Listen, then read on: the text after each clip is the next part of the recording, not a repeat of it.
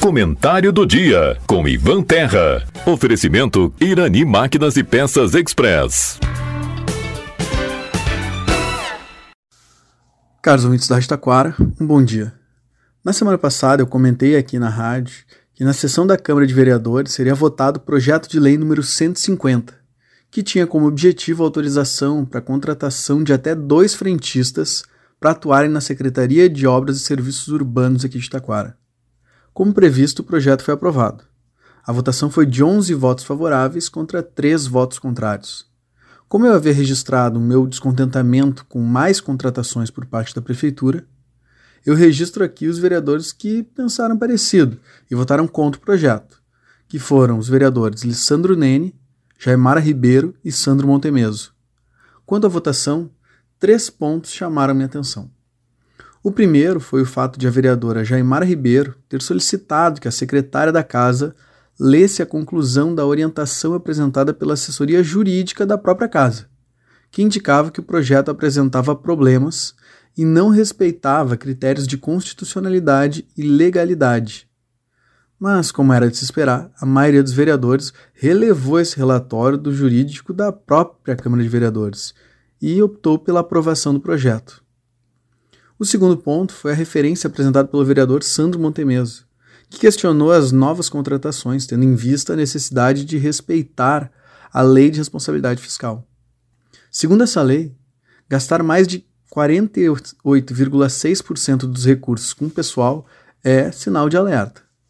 O limite prudencial, segundo essa lei, é o de gastar até 51,3% dos recursos com pessoal.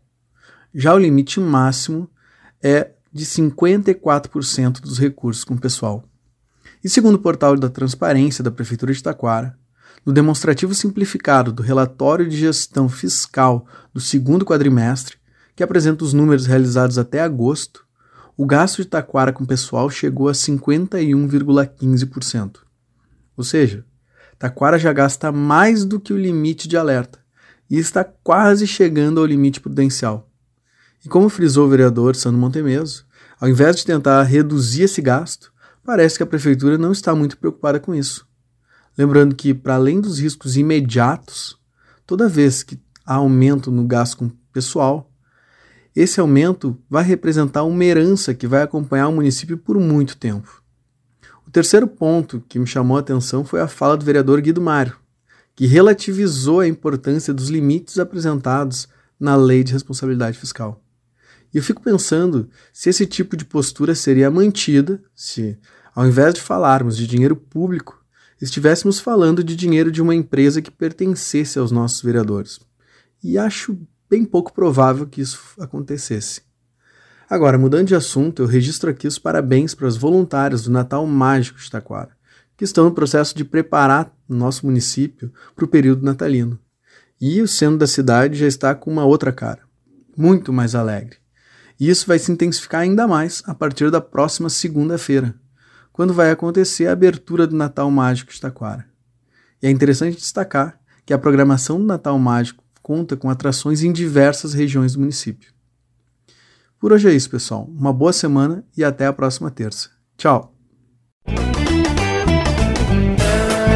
Em Irani Máquinas e Peças Express você encontra venda de peças, óleos, correntes para motosserras e muito mais. Além de consertos com profissional super capacitado e aquele atendimento super especial. Irani Máquinas e Peças Express, na rua Rio Branco, 860, em Taquara. Fone 3542 2215.